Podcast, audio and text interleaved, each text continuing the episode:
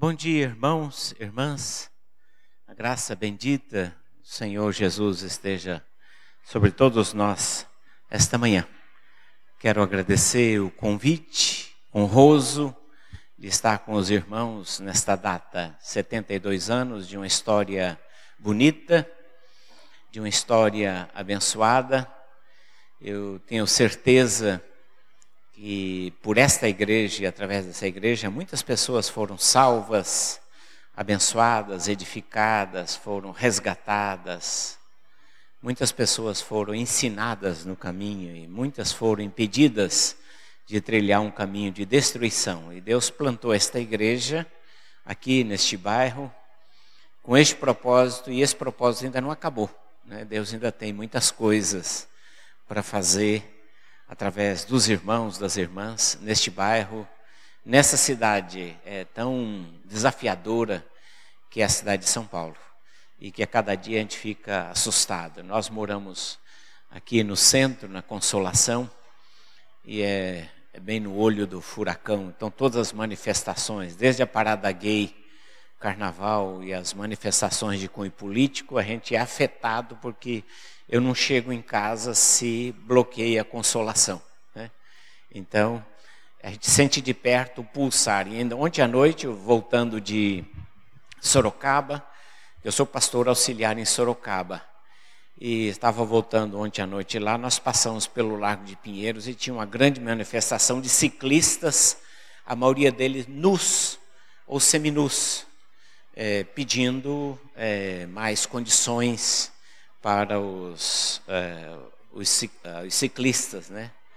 que é uma nova onda que estamos vivendo, as grandes centros urbanos. Mas a forma que eles encontraram foi de tirar a roupa e ir para a rua nus. E eu fiquei pensando, né, o que, que se passa, o que, é que está na cabeça de uma geração, né, que não é apenas isso, mas também tem perdido é, alguns sensos alguns valores e algumas é, referenciais que, como igreja, a gente está acostumado, a gente ensina. E a gente é chamada a ser igreja, a ser igreja nesse contexto. E esse é um contexto extremamente desafiador. E, e eu, eu aqui de paletó e gravata, né? E me sinto assim, quer dizer, aquele ciclista lá, quer dizer, a distância é, interestelar, né? entre essa, né? Mas são coisas, são desafios que a gente que a gente enfrenta como igreja, a gente é constantemente desafiado a pensar, a refletir, como é que a gente pode alcançar esta geração? Como é que a gente pode ser luz para esta geração? Como é que a gente pode trazer a novidade do evangelho para esta geração? Eu não tenho resposta. Eu só tenho muitas perguntas e meu coração fica angustiado de ver os desafios que nós temos, principalmente que nós vivemos no Brasil hoje um tempo assim de despertamento espiritual, há um, há um retorno para a espiritualidade. O Brasil é um país religioso, as religiões estão aí pipocando.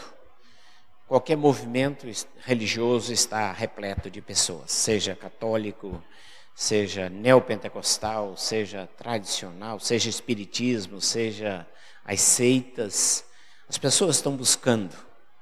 E a minha angústia, e eu me pergunto para Deus, como é que nós, como igreja, podemos dizer que a gente tem o recurso da palavra, a gente procura trabalhar com fidelidade, com integridade, como é que podemos alcançar e atingir uma geração que está sedenta e está confusa a respeito onde encontrar o alimento onde encontrar água da vida. Isso é motivo de oração para todos nós, pedindo Deus nos dê a sabedoria, a graça e, sobretudo, a ousadia que esse tempo requer. É, estou acompanhado da minha esposa, Ruth, né? e nós temos três filhos, e o mais velho é casado, tem, nós temos dois netos, que somados à beleza do avô e da avó, multiplicado pelos filhos e pela nora, então aqueles netos são as coisas mais fofas e lindas do mundo. Vocês não imaginam como aqueles netos são lindos e fofos. É uma coisa deliciosa. Eles moravam em Fortaleza, porque nós moramos em Fortaleza há 25 anos. Eu sou do Paraná, fui pastor no Paraná e algum tempo atrás aceitei o desafio da nossa igreja de trabalhar no seminário da nossa igreja em Fortaleza. E nós fomos, os nossos filhos eram pequenos. O mais velho tinha seis, esse que é casado, a filha tinha quatro e o mais novo tinha dois anos. E nós fomos e moramos lá no Ceará 25 anos. E há cerca de quatro anos atrás nós retornamos por conta desta responsabilidade que Deus nos colocou. E temos um filho solteiro que ainda mora lá, ficou para trás. Esse filho casado morava lá e agora em janeiro, como resposta de oração, ele foi transferido para o seu trabalho em Campinas. E uma filha do meio que mora conosco em, em São Paulo. Né? E quando eu não viajo, sou pastor auxiliar em, na primeira igreja de Sorocaba. Este ano, cuidando dos pequenos grupos, que eu acho que é uma benção, uma grande alternativa. Se você, meu irmão, não faz parte de um pequeno grupo, procure fazer. Pequeno grupo não é uma invenção, não é uma inovação, é porque Jesus fez isto. Jesus pregou para a multidão. Mas Jesus gastou mais da metade do seu tempo com os doze, conversando, caminhando, dialogando, comendo, interagindo com os doze. Dos doze, Jesus gastou com os três, Pedro, Tiago e João, um tempo mais especial. Então, se Jesus trabalhou com pequenos grupos, pregou para a multidão, mas ele também. Então, sinal que isso não é coisa ruim que isso é coisa boa. Então, se você ainda não faz parte de um pequeno grupo, dê um jeito na tua agenda, arruma um espaço, porque é muito bom se encontrar num grupo pequeno, estudar a Bíblia, orar junto, vocês se cuidarem mutuamente, se pastorearem mutuamente, dialogarem, compartilhar e intensificar a comunhão. É um, é uma bênção extraordinária isto. Nós estamos lutando lá em Sorocaba para também implantar, né? nós temos oito pequenos grupos e tem sido uma bênção muito grande na vida da nossa igreja e das pessoas. Muito bem, isto posto, vamos estudar a Bíblia, né? Porque os irmãos vieram aqui esta manhã para isso, né? Então vamos estudar a Bíblia. É, abra a sua Bíblia. Eu vou começar com esse texto, porque é uma conversa sobre a igreja. Eu quero começar com esse texto e depois a gente vai para outros textos da Bíblia. Em, no primeiro livro de Samuel, no primeiro livro de Samuel, no capítulo 22, no capítulo 22, do, dos versículos 1 e 2. Pastor, até que hora o povo aguenta aqui? até meio-dia e dez. Que passa das onze, as irmãs começam a cozinhar, fazer almoço, né? Que lembra que esqueceu que não tirou da geladeira, né? Que não tirou do freezer, que esqueceu de temperar. E aí as irmãs começam a cozinhar. E aí os irmãos vão ter que, se esqueceu, vai ter que ir para o restaurante hoje, né? Ou comer frango assado de novo. Então vamos lá. Primeiro livro de Samuel, capítulo 22, versículos 1 e 2, é um episódio na vida de Davi. Davi retirou-se dali e se refugiou na caverna de Adulão. Quando viram isto, seus irmãos e toda a casa de seu pai desceram ali para ter com ele. Ajuntaram-se a ele todos os homens que se achavam em aperto, todo homem endividado, todos amargurados de espírito, e ele se fez chefe deles, e eram com ele uns quatrocentos homens. Esse texto é, é, parte da história de Davi. Davi está fugindo do sogro. O pessoal diz que é a sogra que às vezes pega no pé do genro, mas aqui é o sogro. Né? Então é o sogro aqui que é a, a figura né, está desempenhando um papel ruim na história. O sogro, movido por inveja, está perseguindo o genro. E Davi precisa fugir, escapar. E as intenções de Saul com relação ao genro Davi não são boas, porque ele havia tentado matá-lo. De fato, tentou matá-lo e tentou jogava Davi nos lugares perigosos da batalha. Enfim, ele tentava se livrar da figura ascendente, a projeção que incomodava a Saul. E Davi então precisa fugir. Nesse processo de fuga, ele se refugia é, nesta caverna. E há um, outros episódios que já mencionaremos em que Davi realmente se vê de ameaças concretas e tem é, Saul à mão e ele está pode até matar a Saul, mas ele não faz. Mas neste momento, ele se refugia nesta caverna e as pessoas, a Bíblia diz que os endividados, os amargurados, os apertados, os desgostosos, os ressentidos, as pessoas que estão passando por dificuldades, se ajuntam a Davi e eles é, com certeza, estão procurando fazer de Davi o seu líder, seu chefe. E é interessante que há um, por detrás do texto, está nítido a intenção que é um bando, é um, aqui o perfil de uma quadrilha em formação.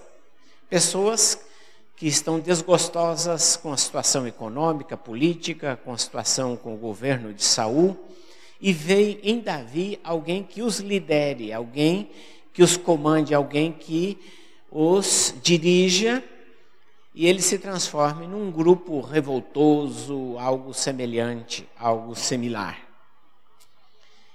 E é interessante que a história nos mostra que ao invés de Davi transformar esse grupo de 400 pessoas, que é um número considerável, num bando, numa quadrilha, Davi os transforma num exército vitorioso, num exército disciplinado.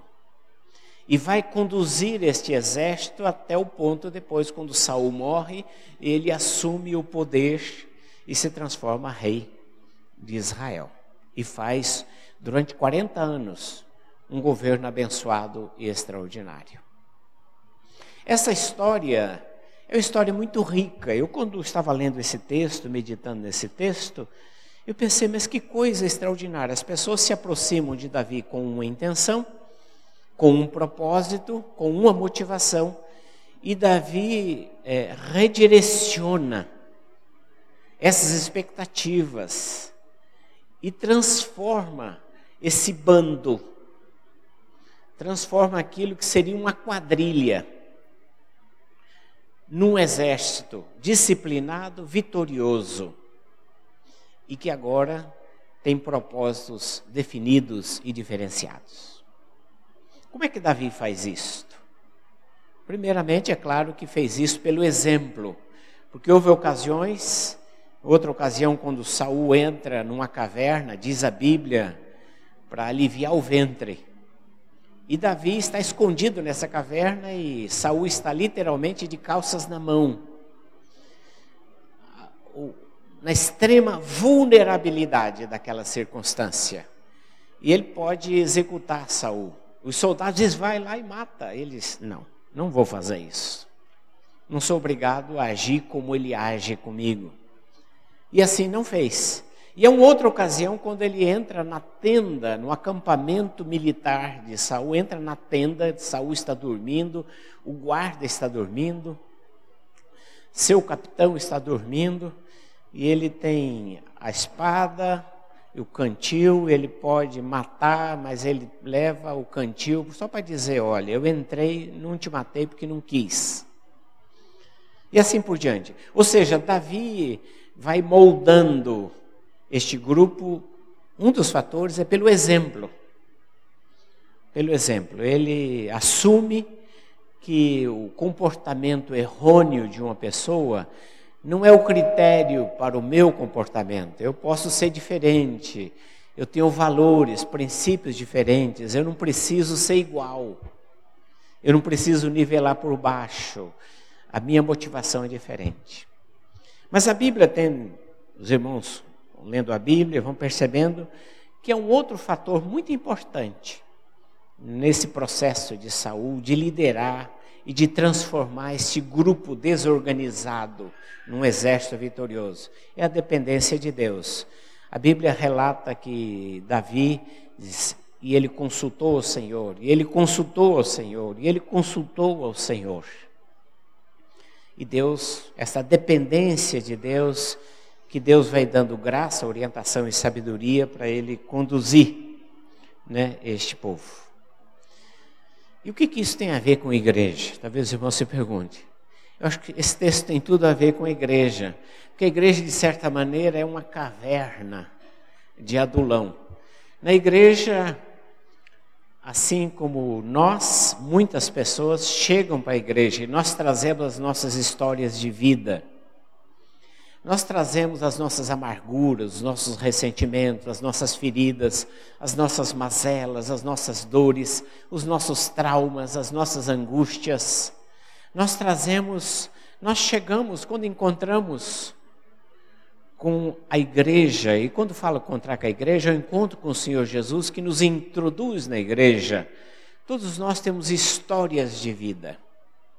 Nós trazemos as sequelas do pecado na nossa vida. E na igreja nós vamos aprender a servir ao Senhor. Na igreja nós vamos aprender a ser discípulos e discípulas do Senhor Jesus. E na igreja nós seremos moldados pela graça de Deus. Isto é um processo, isso não é algo instantâneo, mas é um processo.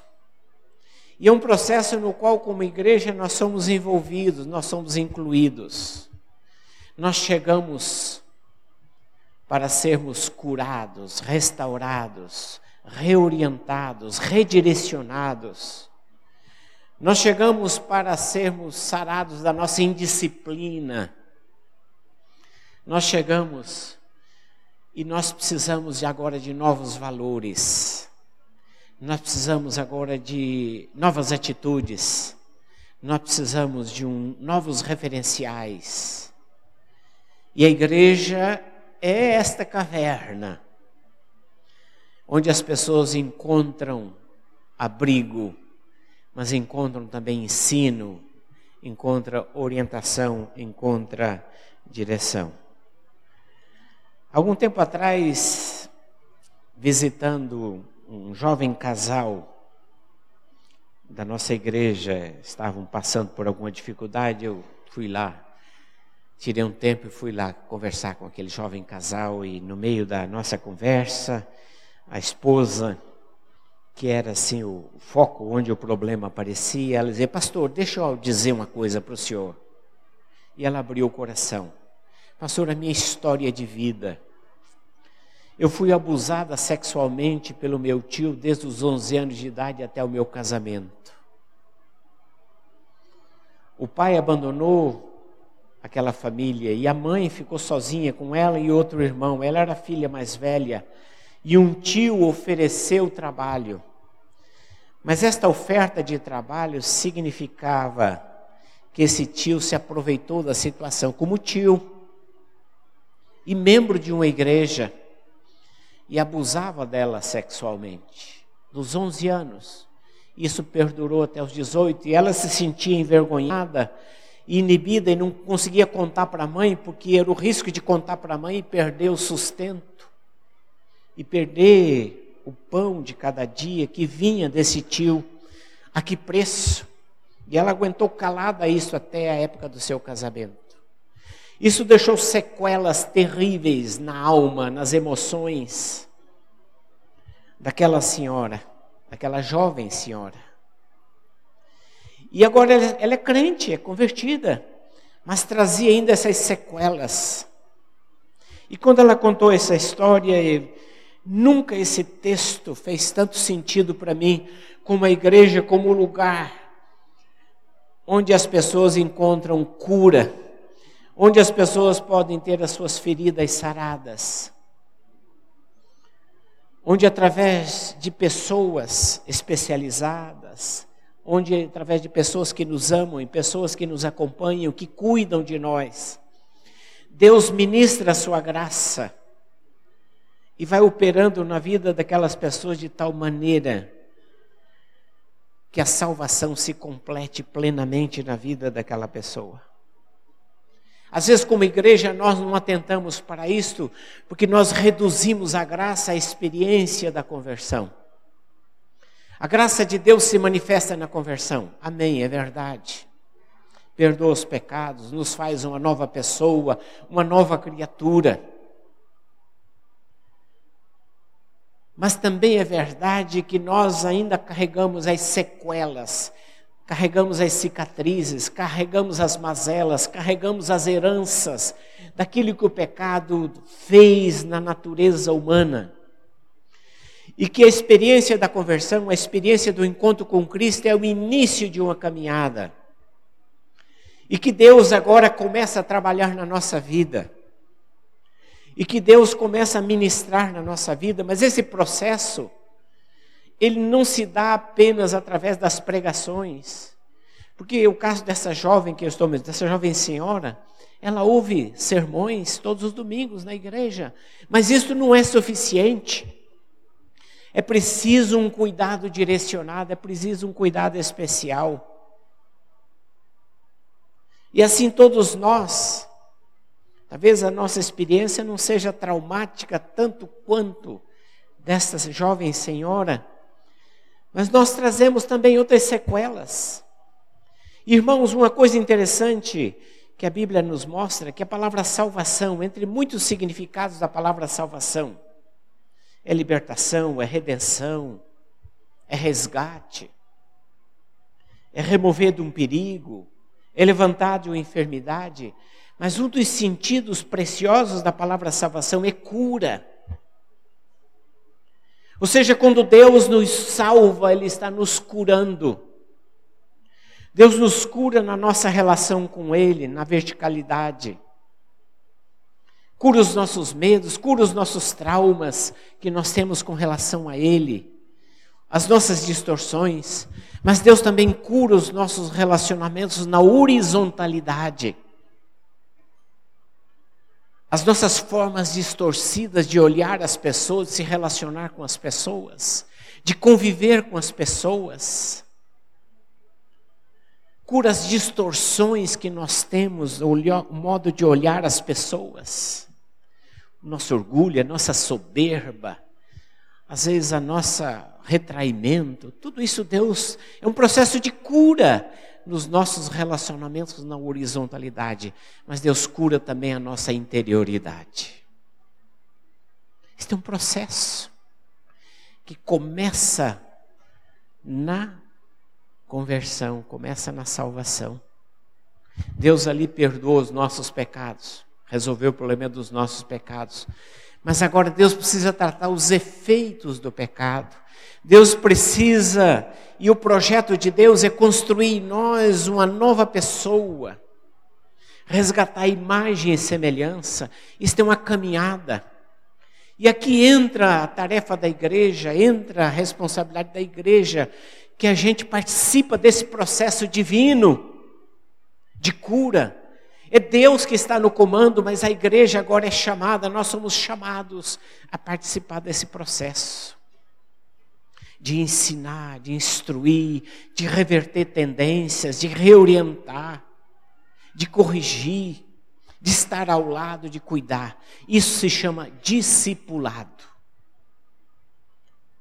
Esta é tarefa da igreja, através do discipulado, desse acompanhamento, desse pastoreio que não é só do pastor, mas o pastoreio mútuo, o cuidado mútuo esse caminhar juntos mutuamente, que é responsabilidade da igreja como um todo, de cada membro da igreja, de cada um de nós. Deus vai tratando, Deus vai curando, Deus vai ministrando, Deus vai colocando pessoas no teu caminho para te dizer coisas que talvez você nunca ouviria em outras circunstâncias, mas Deus coloca aquela pessoa no teu caminho para te ajudar, para te abraçar, para te sustentar, para te orientar. Isso se chama discipulado. E essa é a tarefa da igreja. E é isso que faz o grande diferencial da igreja. Porque nós não pregamos cura, embora criamos na cura. Não pregamos prosperidade, não anunciamos o céu na terra. Não vendemos prosperidade. Nós não fazemos do exorcismo estratégia para impressionar as pessoas. Mas nós podemos fazer isso que é bíblico que Jesus fez: cuidar de pessoas, ser um instrumento de cura na vida de alguém. Mas isso não é só ser instrumento de cura, mas nesse processo Deus também nos cura. Nesse processo Deus também nos pastoreia através de outras pessoas. E nós precisamos ter esta visão como igreja, resgatar esta visão isso não é inovação, Jesus fez isso. Jesus gastou muito tempo conversando com aqueles discípulos. Mais de 50% do seu tempo conversando, conversando, comendo junto, caminhando junto, dialogando, confrontando, um hora estimulando, outra hora corrigindo. Jesus pastoreou aqueles doze. E olhe que dentro dos doze, um ainda aprontou com ele. E outros, na hora da crucificação, negaram fogo. Mas Jesus acreditava que esse trabalho de conviver, de dialogar, de orar junto, de estudar junto a palavra, de refletir junto a palavra, é o caminho. E a igreja não pode ter outro caminho. Meus irmãos, eu quero citar um outro episódio bíblico que para mim é extremamente salutar e necessário no nosso tempo, que é a história de Barnabé. Para mim a história de Barnabé é extremamente ilustrativa. Eu quando me deparei com Barnabé, eu fiquei apaixonado pelo Barnabé. E observe que o Barnabé não escreveu nenhuma carta. Tem nenhum livro na Bíblia escrito por ele. Houve uma época que disseram que ele havia escrito Hebreus, mas essa tese não é comprovada. Mas o interessante é que Barnabé fez na vida de duas pessoas, refletiu no Novo Testamento todinho. Alguém disse que 70% do Novo Testamento tem o dedo de Barnabé. Primeiro deles, com Saulo, Saulo recém-convertido, naquele entusiasmo de recém-convertido, tentando entrar na igreja, tentando trabalhar, mas a sua retrospectiva, o seu passado não lhe dava credenciais. E Barnabé vai lá, pega Saulo e Saulo, vou te apresentar para Pedro, Tiago, João, está aqui o Barnabé, aqui o Barnabé, aqui o Saulo, recém-convertido, moço, gente fina, gente boa e ele foi a ponte para a introdução de Saulo na igreja. A igreja não assimilou Saulo, mandou de volta para sua casa, sua família, lá em Tarso. Mais tarde, quando Barnabé vai a Antioquia, cerca de 12 anos depois, vai a Antioquia, porque lá está surgindo uma igreja, e Barnabé, amando de Jerusalém, vai a Antioquia. E o trabalho está crescendo, e ele precisa de um pastor auxiliar. E ele se lembrou, Saulo, esse cara é bom, esse menino é bom. Ele foi lá em Tarso, trouxe Saulo para trabalhar com ele, trabalhou com ele. A igreja cresceu mais ainda. A igreja se expandiu mais ainda. E houve um momento que o Espírito diz: ah, bom, agora vocês deixam a igreja, vocês vão ser missionários. Eles foram para a primeira viagem missionária. E na primeira viagem missionária, Atos capítulo 13, eles levaram junto um jovem chamado João Marcos, sobrinho ou primo de Barnabé. Levaram juntos. Só que no meio da viagem, o João Marcos estava é, muito difícil, não gostou da cama, não gostou da viagem do jumento. E o João Marcos diz: Esse negócio não dá para mim, eu vou embora, eu vou voltar, vou voltar para casa, saudade da comida da mamãe. E ó, eu às vezes até brinco que o João Marcos tirou uma selfie e postou no Face dele, hashtag partiu Jerusalém, casa da mamãe, bye bye. Fui e foi.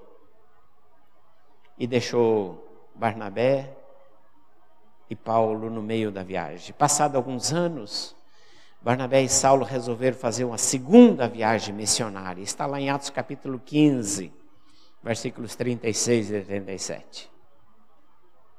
E Barnabé diz: Vamos levar de novo João Marcos. E o, Paulo diz: hum, hum, De jeito nenhum, não levo, não quero João Marcos conosco, não quero. Vamos? Não. Vamos? Não. Vamos? Não. Vamos? Não. E a discussão foi se intensificando a tal ponto, tal ponto, e Lucas registrou, diz: o pau quebrou. A Bíblia diz, Lucas diz, e houve entre eles tal desavença, tal desavença, a ponto de Paulo dizer: Barnabé, você quer levar? Leva, fica contigo e faça bom proveito, mas comigo nem para carregar mala. E Paulo escolheu um outro companheiro, Silas, e foi embora. E a Bíblia não fala mais nada de Barnabé a partir desse momento que Barnabé carregou João Marcos com ele, continuou insistindo com João Marcos.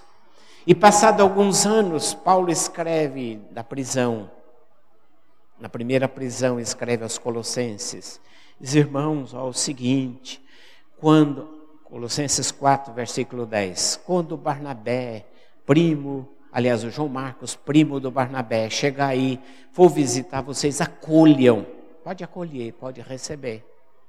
E depois ele escreve também para Filemão, versículo 24, diz: Saúdo-te, Lucas, Marcos e Aristarco, meus cooperadores. Marcos está entre os cooperadores de Paulo. E novamente na prisão, no final da sua vida, 2 Timóteo capítulo 4, versículo 10, ele escreve a Timóteo: Timóteo, venha logo, venha logo.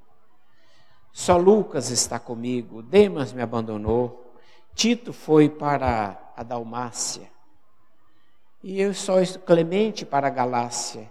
Mas quando você vier, além da capa dos livros, traze também a João Marcos, porque ele me é muito útil para o ministério. Eu sinto saudade eu sinto necessidade, eu preciso do João Marcos comigo.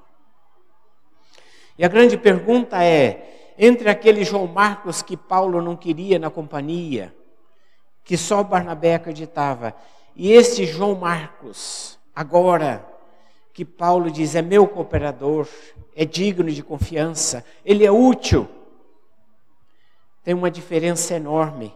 E quem fez essa diferença? Barnabé que não o abandonou, que continuou pastoreando, cuidando, acompanhando, conversando, saindo para comer, saindo para conversar, de vez em quando mandando uma mensagem no zap do, do João Marcos. Olá, João Marcos, como é que você está? Tudo bem? Comprando um livro, passando lá na casa do João Marcos, ó, oh, comprei esse livro, quero que você leia, estou orando por você perguntando como é que está a sua vida emocional, como é que está a sua vida amorosa. Você já encontrou uma companheira? Está orando por uma companheira? E conversando com João Marcos, e isto gastou tempo, passaram-se anos, para que João Marcos assumisse uma postura agora de uma pessoa decente, confiável, alguém que começava um projeto e terminava, alguém determinado, alguém firme, firmado na palavra. E mais do que isso, um cristão consciente, comprometido. Eu quero crer que numa dessas conversas, eu fico imaginando aqui, minha mente viaja, mas o, numa das conversas com o Barnabé, eu acho que um dia o João Marcos chegou o Barnabé, Barnabé, eu estou pensando aqui escreveu umas coisas. Minha mãe seguiu a Jesus, foi uma discípula de Jesus. Ela me contou muitas histórias. Eu também presenciei algumas histórias lá em Jerusalém. A cena da crucificação, eu estava lá. Eu vi Jesus passar em frente de casa. Conversei com Pedro, Pedro me contou muitas histórias. Eu estou pensando em escrever isto. O que, que você acha, Barnabé? Eu acho que o Barnabé disse: Sim, João Marcos, bota no papel isto. Essas histórias que você sabe são importantes. E os irmãos sabem o que, que resultou disto? O Evangelho de Marcos. O primeiro evangelho que foi escrito. Primeiro evangelho escrito. Escrito por esse jovem que Paulo não acreditou. Que Paulo rejeitou a companhia, considerava que ele era inútil, que ele não ia dar nada, que ele nunca seria capaz de ser alguém. Mas que Barnabé acreditou, cuidou dele. É por isso que Barnabé é o modelo de cristão que nos desafia hoje. A igreja precisa de Barnabés, de pessoas que têm esses olhos para perceber, olhar para as pessoas e se aproximar e dizer: como é que você está? Como é que está a sua vida? Como é que estão tá as suas finanças? Como é que está seu casamento? Como é que vai a sua família? Como é que está a sua vida profissional? Quais são seus planos? Quais são seus projetos? Como é que está a sua vida cristã? Como é que está a sua vida de leitura da palavra? Como é que está a sua vida de oração? Que liga, diz, eu senti sua falta no culto. Quem é que está ausente esta manhã? Quem é que já percebeu a ausência de pessoas e que pode ligar para essa pessoa e dizer: Estou orando por você. O que é capaz de achar um tempo no seu esquema de trabalho cheio, repleto, um tempo para ligar, um tempo para passar, um tempo para gastar com aquela pessoa. Nós estamos tão focados nas nossas atividades, nos nossos interesses, que nós não temos tempo. Essa é a palavra que eu mais ouço. Eu não tenho tempo, eu gostaria, pastor, mas eu não tenho tempo. Mas tempo é questão de prioridade. Se você não tem tempo para gastar com seus irmãos, tempo para investir na sua vida espiritual, investir na vida de alguém, você está perdendo tempo. Porque esse é projeto de Deus para a igreja. Deus te colocou na igreja para você ser tratado, curado. Deus te tratou na igreja para que através de pessoas pelos quais a graça de Deus chega em você, para você ser curado, orientado, dirigido, sarado, para você se tornar um crente maduro, saudável na fé. Mas Deus também te colocou na igreja para você ser esta pessoa na vida de outras pessoas. Não é só para receber, não é só para ser abençoado, mas é para abençoar. Você é agraciado para agraciar, você é abençoado para abençoar, você recebe para dar, você é cuidado para cuidar, você é ensinado para ensinar. E a gente fica retendo, retendo, retendo, é o crente esponja que só recebe, recebe, recebe, mas não é capaz de repartir. Os irmãos sabem que lá na Palestina, o Rio Jordão, ele atravessa do norte atravessa todo Israel e ele deságua no Mar Morto. O Rio Jordão é o rio mais importante da Palestina. Ele deságua centenas de milhares de litros de água no Mar Morto. O Mar Morto recebe toda a água do Rio Jordão. E o Mar Morto é, maior, é o maior lago com maior concentração de água salgada do mundo. Ele não tem vida por conta da concentração de sal nas suas águas. E ele recebe toda a água do Rio Jordão, mas ele não consegue se transformar num lago de água doce, de água potável.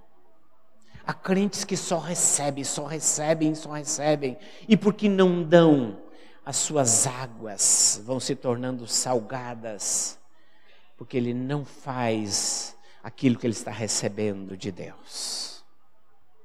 Barnabé, esse desafio, este olhar, olhar para os seus irmãos, dizer: quem está precisando de ajuda? Ou também de você dizer: eu estou precisando de ajuda, eu preciso que alguém me discipule. Nós estamos iniciando na igreja de Sorocaba um processo de envolver pessoas no discipulado. Nós temos cerca de 80 pessoas envolvidas, discipulando e sendo discipuladas individualmente. E algumas semanas atrás, um adolescente de 13 anos disse: Eu quero ser discipulado por você. Eu falei: Por mim? Logo eu? e ele me desafiou. Já faz quatro semanas que eu me reúno com ele toda semana. É um desafio, porque como é que eu chego na linguagem do adolescente, né? O meu mundo, as minhas preocupações e tem sido um desafio muito grande, semanalmente, me encontrar com aquele adolescente, estudar a Bíblia com ele e dialogar com ele. Mas eu vejo isto como graça de Deus. Graça de Deus. Há pessoas perto de você que estão precisando disto. E você não diga que eu não recebi treinamento, porque qual é o crente que não é capaz de ligar para a casa de um irmão, de uma irmã, de um vizinho, e dizer: Eu orei por você esta manhã. Deixa eu ler um texto bíblico para você aqui. E ler um texto da palavra. Ó, hoje de manhã orei, hoje de manhã li esse texto, lembrei de você, estou compartilhando com você. Quem é que não sabe fazer isso?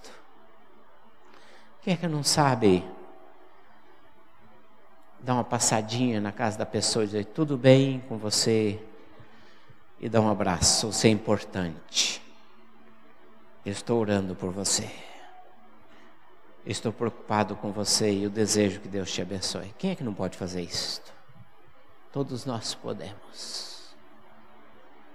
Nossa dificuldade é que a gente terceiriza o cuidado nós terceirizamos o cuidado. Contratamos pastor, contrata um pastor auxiliar. Faça aí, pastor. Estou pagando. Você tem que fazer. Mas essa responsabilidade é de todos nós. Todos nós. Ser um Barnabé na vida dos nossos irmãos, das nossas irmãs. Deus te abençoe, meu irmão, minha irmã. E antes que as irmãs peçam para eu parar, eu vou parar aqui. Vamos orar. Curva a sua cabeça. Eu queria desafiar você, se você não está fazendo isto, não está discipulando alguém, cuidando de alguém, diga para Deus nesta manhã: Senhor, eu preciso ser um Barnabé. Eu posso precisar de um Barnabé na minha vida, mas eu quero ser um Barnabé na vida de alguém. Diga isso para o Senhor nesta manhã. Coloque-se à disposição do Senhor. Eu quero orar por você nesta manhã.